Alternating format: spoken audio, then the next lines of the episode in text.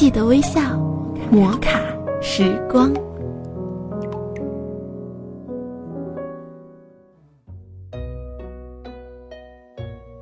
嗨，亲爱的听众朋友们，今天你过得好吗？我是你们的老朋友小铁。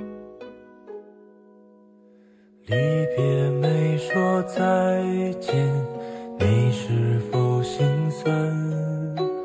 转身寥寥笑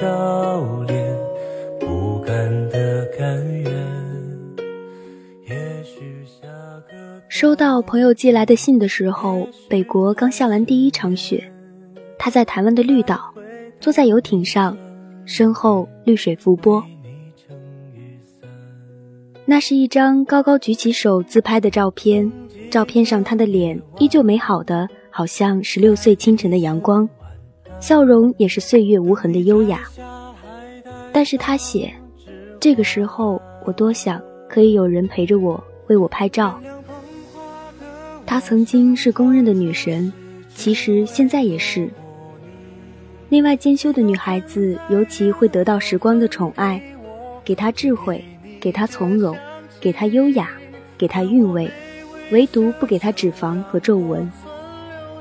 可是，他没有给我一个 Mr. Right。他补充道：“哦，对了，我们这位女神芳龄二十七，她依然单身，没有情商，没有暗恋，没有放不下的曾经。”没有神经的父母，没有乖僻的性格，没有公主的傲娇，可是就是没有遇到动心的人。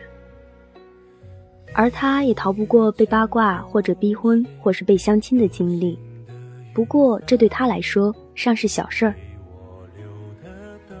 此去经年，应是良辰好景虚设，便纵有千种风情，更与何人说？这才是女神最耿耿于怀的痛。这段日子他过得并不坏，他用公积金交了一套房子的首付，然后用工资月供。他置办了一个古香古色的红木书架，然后在上面摆满他喜欢的书。他甚至学会了做寿司、做西点、做陶艺，日子过得生香有色。当然，“生香有色”这个评语是别人给的。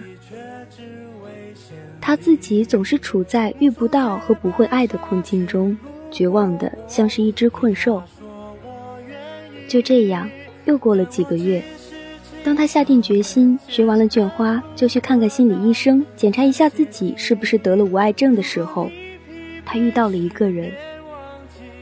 那个男孩大他五岁，之前在英国读博，所以一直单身。当他在咖啡店用一口标准的伦敦腔和深深的微笑向他搭讪的时候，他发现自己二十多年不曾萌动的春心，终于开始在胸膛跳动。那感觉并不算坏。他们走到一起之后，甜甜蜜蜜的过了一段日子，直到开始谈婚论嫁的时候，女生忽然心虚的打起了退堂鼓，开始隶属他们不合适的理由。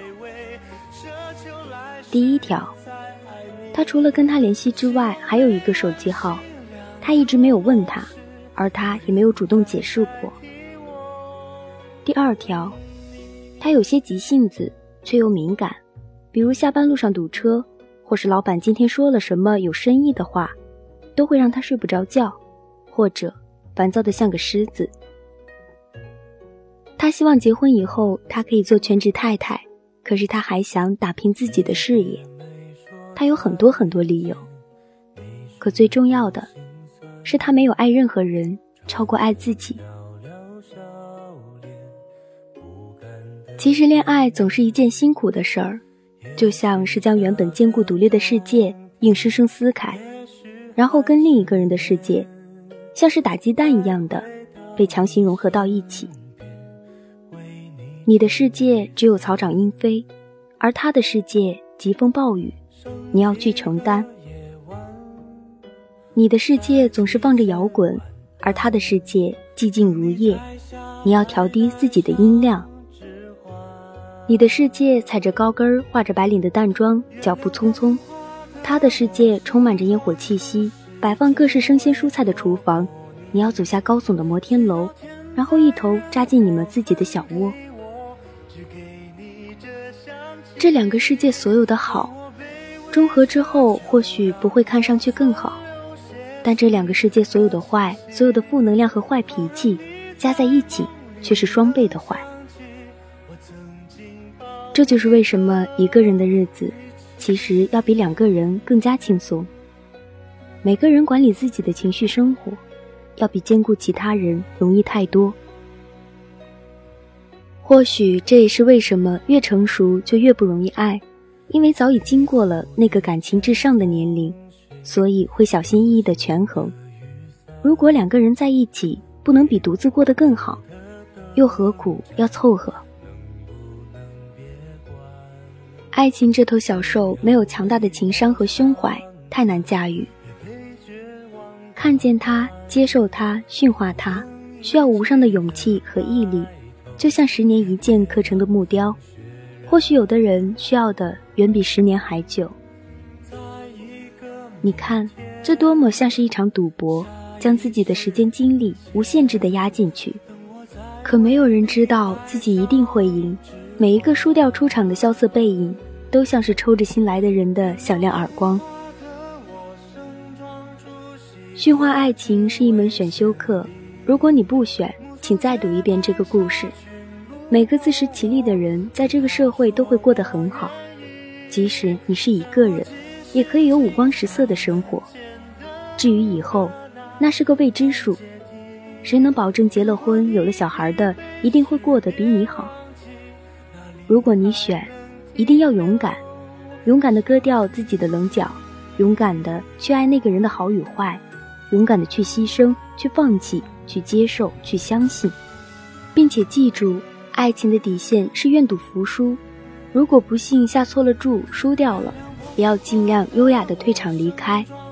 能够做出选择并且下定决心的人，过得都不坏。最悲惨的，则是那些左右摇摆的。单身的时候迫不及待的想要恋爱，爱着的时候又频频回望自由的生活。单身不得潇洒，爱时不能享受，才是最痛苦、最不值得的事情。所以呀，在你还犹豫的时候，不要为了迎合任何人去变得更好，留了齐腰长发，剪了曼妙腰身，然后因为不被欣赏而耿耿于怀，只为尽情变成你喜欢的自己。对得起你自己的自己，其他的一切，爱情来时自会教你，否则学也没用。愿你能够享受单身的狂欢，愿你能够勇敢承受爱情甜蜜的负担，希望你能懂。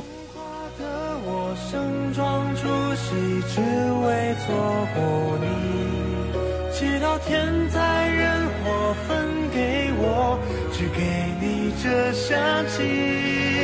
我想大雁好了，以上就是本期节目的全部内容了。如果你喜欢我的话呢，可以搜索“侧耳倾听小铁”关注我，也可以加我的 QQ 听友群三幺幺幺三零五幺四和我进行交流。感谢你的收听，我们下期再见吧，拜拜。